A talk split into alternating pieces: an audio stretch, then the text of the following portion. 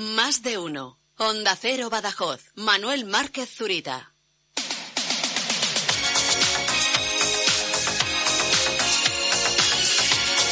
Familia, una y cuarto de la tarde, tiempo para activar la máquina del tiempo. Absolutamente delicioso lo que nos trae esta semana Pablo García de Río. Pablo, muy buenas tardes. Hola, Zuri, buenas tardes. Bueno, pues una de las grandes joyas del ámbito infantil, del entretenimiento, de la divulgación. Eh, una auténtica maravilla. Háblanos de ello hacía tiempo que me apetecía traer al programa una saga, eh, en el amplio sentido del término, de dibujos animados que supo conjugar perfectamente el entretenimiento con la cultura y la enseñanza. Mm, me estoy refiriendo, y veo que también la conoces, claro, a la serie denominada Érase una vez, orientada a los más pequeños, aunque también disfrutable por jóvenes, incluso adultos. Eh, se trata bueno, de una colección de nueve series que ahora iremos comentando con un amplio componente pedagógico y educativo. Y lo acredito. Eh, hace unos meses volví a, porque además se, coge muy fácil por YouTube. Se puede ver, sí. Se puede ver muy fácil por YouTube. La he vuelto a ver y me enganchó y me tuve, me tragué como ocho o nueve capítulos así de forma consecutiva. Es una auténtica gozada. Bueno, eh, háblanos un poquito de ello. Eras una vez es, eh, como decimos, bueno, un conjunto de series de animación francesas de 26 episodios eh, cada una, con una duración de unos 25 minutos cada episodio.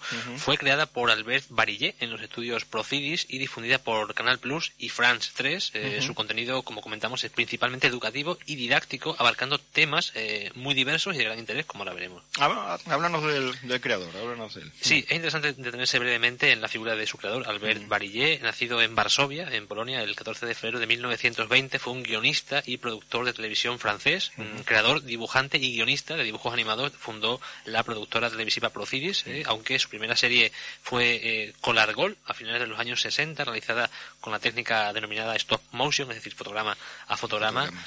Barillet es conocido sobre todo por la extensa franquicia que nos ocupa, coproducida por varias televisiones públicas, eh, estatales y con ese marcado carácter educativo. Además, un hombre mm, que hizo más cosas, no solo esto, ¿verdad? Sí, sí fue autor de diversos documentales médicos y algunas obras de teatro. Mm. Mostró su interés por la educación de los más jóvenes a través de las series, intentando unir el amor por el conocimiento, la cultura y la tolerancia con la aventura y el entretenimiento televisivo. Uh falleció eh, en Francia el 5 de febrero de 2009 a la edad de 89 años. Bueno, pues vamos a hablar de su obra, pero porque claro, siempre decimos eres una vez y lo asociamos a la primera, al hombre, ¿no? Pero hubo más y todas realmente muy, muy entretenidas. Háblanos de ello, venga. Vamos a ir en orden cronológico. Empezamos con la saga bueno, Érase una vez y empezamos por la que fue la primera de ellas, Érase una vez El hombre, estrenada el 30 de septiembre de 1978.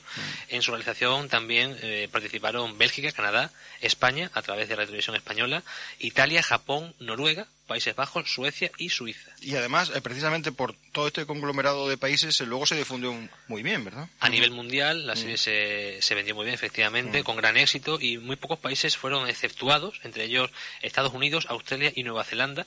Después de emitirse en televisión, fue distribuida en formato VHS y posteriormente en DVD, al igual que sucederá con la mayoría de las series de esta franquicia.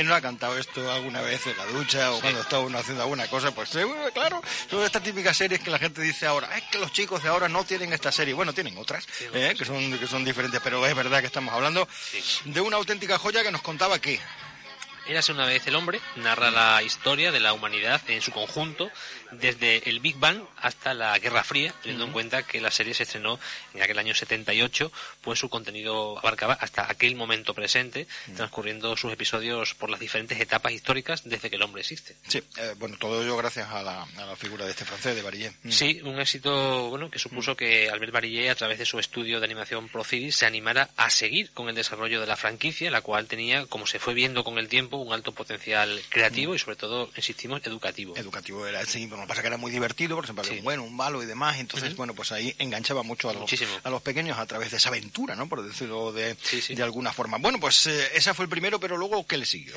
Le siguió Eras una vez el espacio, emitida originalmente por la cadena France 3 a partir del 9 de octubre de 1982.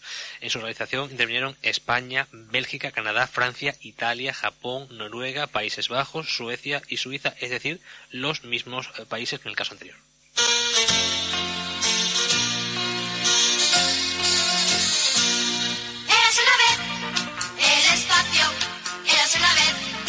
Otros mundos que soñaban,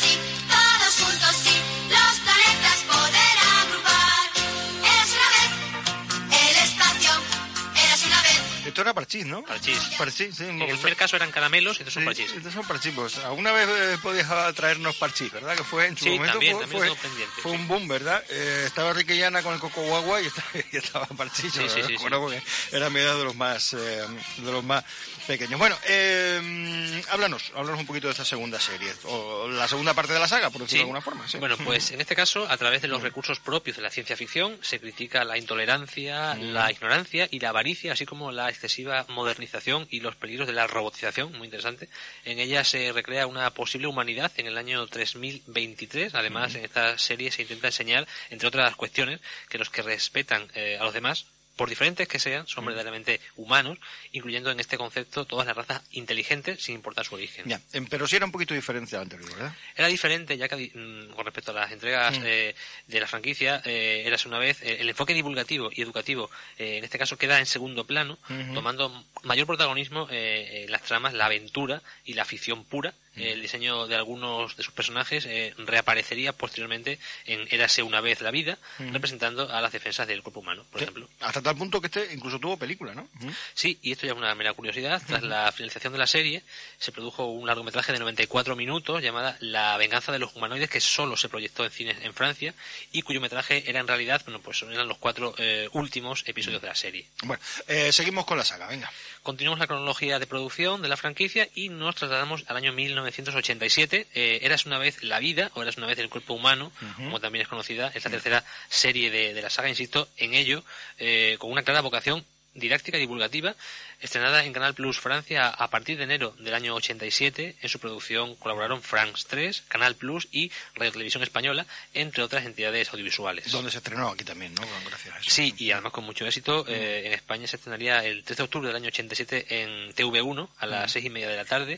Posteriormente, durante el resto de la década de los 80 y también a lo largo de los 90, se reprogramarían bueno, distintas redifusiones de la serie debido a su amplia popularidad y al gran éxito entre el público.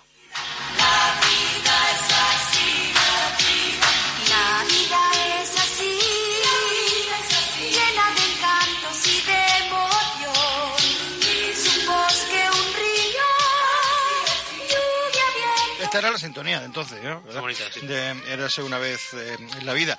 Eh, bueno, ¿qué nos contaba? En ella se explican de forma simple y amena eh, diferentes mm, aspectos sobre la anatomía humana, mm, las enfermedades o procesos biológicos, como por ejemplo cómo se oxigena la sangre o cómo cicatriza una herida. Sí, y tenía también su componente, digamos, didáctico en el ámbito de la salud, ¿verdad? Sí, mm, de la misma forma se explica la importancia de determinadas costumbres relacionadas con la salud, como cepillarse los dientes, lavarse las manos, practicar deporte u otros hábitos cotidianos. La explicación se realiza a través de las aventuras de diversos personajes que representan los distintos órganos, células, virus, bacterias, etcétera. Es decir, como las anteriores, tenía ese componente eh, atractivo para los pequeños. muy atractiva. A mí, yo, Mm. de hecho, es la que más me gusta porque también es la que más he, he llegado a ver. Eh, bueno, así, por ejemplo, cuando se aborda el sistema inmunitario, pues los linfocitos B aparecen viajando en naves desde las que sueltan los anticuerpos, los linfocitos T aparecen en naves idénticas con tubos que expulsan gases letales para las bacterias y los macrófagos o fa- fagocitos polinucleares, pues, como soldados armados de infantería que tragan suciedad, restos de células y microbios. Sí. Bueno, vamos con la siguiente, porque bueno, ya tiene más relación con la historia, ¿verdad? Sí. Continuamos avanzando en el tiempo y la siguiente serie de la franquicia que se produjo fue coincidiendo con el quinto centenario del descubrimiento de América. Eras una vez Las Américas, difundida por la cadena France 3 a partir del año 1991. Esta cuarta serie narra de manera entretenida y educativa la historia del continente americano desde la prehistoria hasta la edad eh, contemporánea centrándose sobre todo en Norteamérica. Sí, pero bueno, digamos que como esta historia pues va con etapas, ¿no? O, Sí. o por temas, ¿no? Por ejemplo, desde los conquistadores españoles y las primeras eh, civilizaciones en Sudamérica hasta la fiebre del oro, pasando por las poblaciones indias, la etapa colonial o la guerra de la independencia, entre otros acontecimientos históricos reseñables. Una vez las Américas, desde el norte una vez las Américas, historia que os voy a contar. De Siberia hasta el Pacífico, todo un pueblo decidió emigrar. Por valles, por Pero la cosa continuó, la cosa continuó. A partir de enero de 1994, Canal Plus emitía la quinta entrega de la saga, titulada en esta ocasión Eras una vez los inventores. En su producción participaron nuevamente Bélgica, Canadá, España, Italia, Japón, Noruega, Países Bajos, Suecia y Suiza. Esta serie se ofrece, eh, bueno, ofrece el fascinante mundo de los inventos, conociendo, por supuesto, a sus creadores, claro. Claro, y muchos descubrimientos, ¿verdad? Históricos, sí. Sí, mm, además está considerada una obra educativa y muy entretenida, al igual que sus predecesoras. Se trata de una colección imprescindible que viaja a través del tiempo para adentrarse en el apasionante universo del saber y de los grandes descubrimientos históricos. Y con los grandes personajes. eh. Arquímedes, Gutenberg, Da Vinci, Galileo, Newton, Darwin, Edison, Marconi o Einstein son algunos de los nombres que se dan cita en esta serie que eh, bien mantenía el espíritu de, las, eh, de la franquicia, pero iba perdiendo un poco de fuerza entre el público. Los inventores han hecho a nuestro mundo mejor. A ellos tenemos que agradecer lo que somos hoy.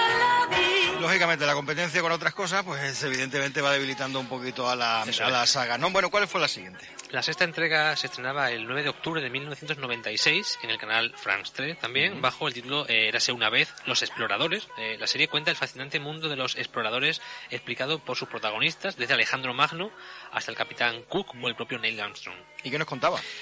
cómo eran, cuáles fueron sus rutas y viajes, qué se encontraron en ellos, son algunas de las incógnitas que se podían despejar, explicadas en un lenguaje sencillo por los personajes protagonistas de la serie, como por ejemplo el maestro, Pedrito y Kira, entre otros, sin olvidarnos de los antagonistas Tiñoso y Canijo, una serie magnífica para los niños y no tan niños, idónea para aprender un poco de historia y geografía de manera sencilla y divertida.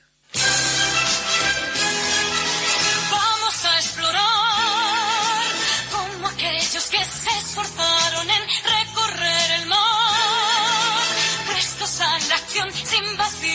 a cruzar el Ecuador, demostrando su valor, caballeros del honor, sin retroceder, sin desfallecer. Vamos a. Pero no lo dejaron solo los exploradores, ¿no? Tenían todavía más cosas que contarnos.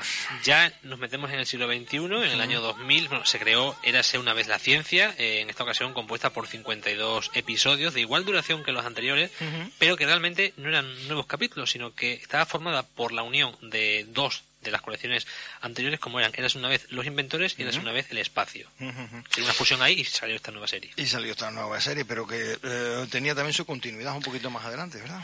Seguimos, sí, sí. Las dos últimas entregas de la franquicia fueron Eras una vez la música, creada en 2007, que es en realidad una colección de 13 libros de producción española y solo distribuidos en España, y Eras una vez eh, Nuestra Tierra, del año 2008, el que sería el último trabajo como director de Albert Barillé, la cual se estrenó apenas un mes antes de su fallecimiento. Un hombre, mm, digamos, muy vinculado con el tema del medio ambiente, ¿verdad? Sí, con esta serie Barillé quiso eh, reincidir en uno de sus principales intereses, la ecología, un- una rama de la biología cada vez más presente en nuestras vidas. Otros 26 capítulos dedicados al cambio climático, la, la escasez de agua potable o de agua a secas en países como la India, los peligros de la deforestación en el Amazonas, el comercio justo y el reciclaje, entre otros asuntos de gran importancia. Bueno, pues esto es lo que acabas de decir. Eh, eras una vez, ¿verdad? Siempre lo, lo recordamos como los que tenemos ya cierta edad. Eras una vez el hombre, pero que mm, Fíjate tuvo muchísima.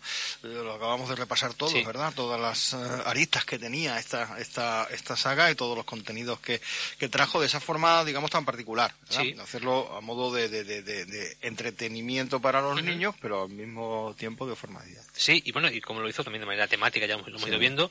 Además, bueno, de sus emisiones eh, televisivas, eh, sus series gozaron de gran éxito en el ámbito de- del vídeo doméstico y también en el sector editorial, pues se adaptaron al papel y se comercializaron enciclopedias infantiles, revistas con viñetas a modo de cómic y también algunos cromos, así como juguetes muy diversos. Sí, la verdad es que tuvo eh, el Érase, ¿verdad? Y esos personajes de Pedro y Sí. Pablo. Y, ¿Era Pablo? Era No, Pedro, eh, Pedrito y Kira, era la- Kira, la, Kira, pareja sí. protagonista. Y luego el maestro era- famoso con las barbas. era las barbas y demás, siempre, pero siempre tenían sus connotaciones divertidas. Sí. Y luego estaba pues el antagonismo que era era tiñoso y Canijo. el- y canijo, ¿verdad? Sí. Que eran los que siempre acababan mal en, el, en la serie sí. porque eran los malos, pero que ponían ese contrapunto mu- muchas Claro, veces claro. importante para explicar hechos claro. históricos, ¿no? Que, que lógicamente pues se necesitaba esa, esos personajes de forma entretenida, amena, divertida y yo les digo que hace unos meses eh, volví a, a recuperarlas, eh, no antes del confinamiento, ¿no? Porque muchas veces dicen, no, todo, todo, todo- todas estas cosas parece que las hacemos, que lo hemos hecho durante el confinamiento, no, unos meses antes del confinamiento me dio por revisarlas y les recomiendo que lo vean porque por ejemplo hace una vez el hombre, sí lo tienen ustedes en YouTube Sí. de forma gratuita y pueden revisar los capítulos que les apetezca y, y es cierto, pues yo soy mucha gente de nuestra generación hemos dicho, hombre, es que nosotros veíamos esto de niños y ahora los niños no tienen esta, por seguro que tienen algo parecido, porque pasa que, en aquel entonces, como bien apuntabas tú, eh, se ha estrenado a las seis y media de la tarde, es que antes las horas infantiles estaban reducidas a esa hora, salíamos del colegio, seis y media de la tarde, pues nos ponían este tipo de series u otras que había, veíamos a Spinette y a todos estos, Sí, sí, sí. y, mm, y ahora, sin embargo, hay canales eh, temáticos Temáticos, específicos de las 24 horas eh, ofreciendo entretenimiento para los más pequeños. ¿no? Entonces, lógicamente, pues la situación cambia, y, eh, pero lo que no cambia es la esencia, ¿verdad? De este Érase una vez, Sí, que, sí. que- que lo pueden revisar en sus diferentes eh, temas, desde la ciencia, la música, los exploradores, eh, la historia, lo que ustedes quieran, y el tema de la salud, que yo ya me pillé un poquito más mayorcito, pero, pero la recuerdo con mucho cariño. fue la que yo más, ya te digo, ya Claro, más, consumí. Y bueno, una de las enciclopedias que se trasladaron al- o sea, que se adaptaron al, al papel fue en este caso, por ejemplo, la hicimos en casa completa y a mí es la que le tengo, es la que le tengo más cariño. Entonces, bueno, pero vamos, todas son interesantes, cada una en su, en su, claro, en su, En su en su temática. claro. Sí. Eh, auténtica joya, eh, la que nos ha traído esta semana en la máquina del tiempo Pablo García del Río con este Érase una vez que les invitamos a que lo vuelvan a ver y, y a que pasen y gocen de esta, de esta auténtica joya que se hizo en Francia. Te esperamos la semana que viene, Pablo, hasta el próximo día. Volveremos. Más de uno. Onda Cero Badajoz. Manuel Márquez Zurita.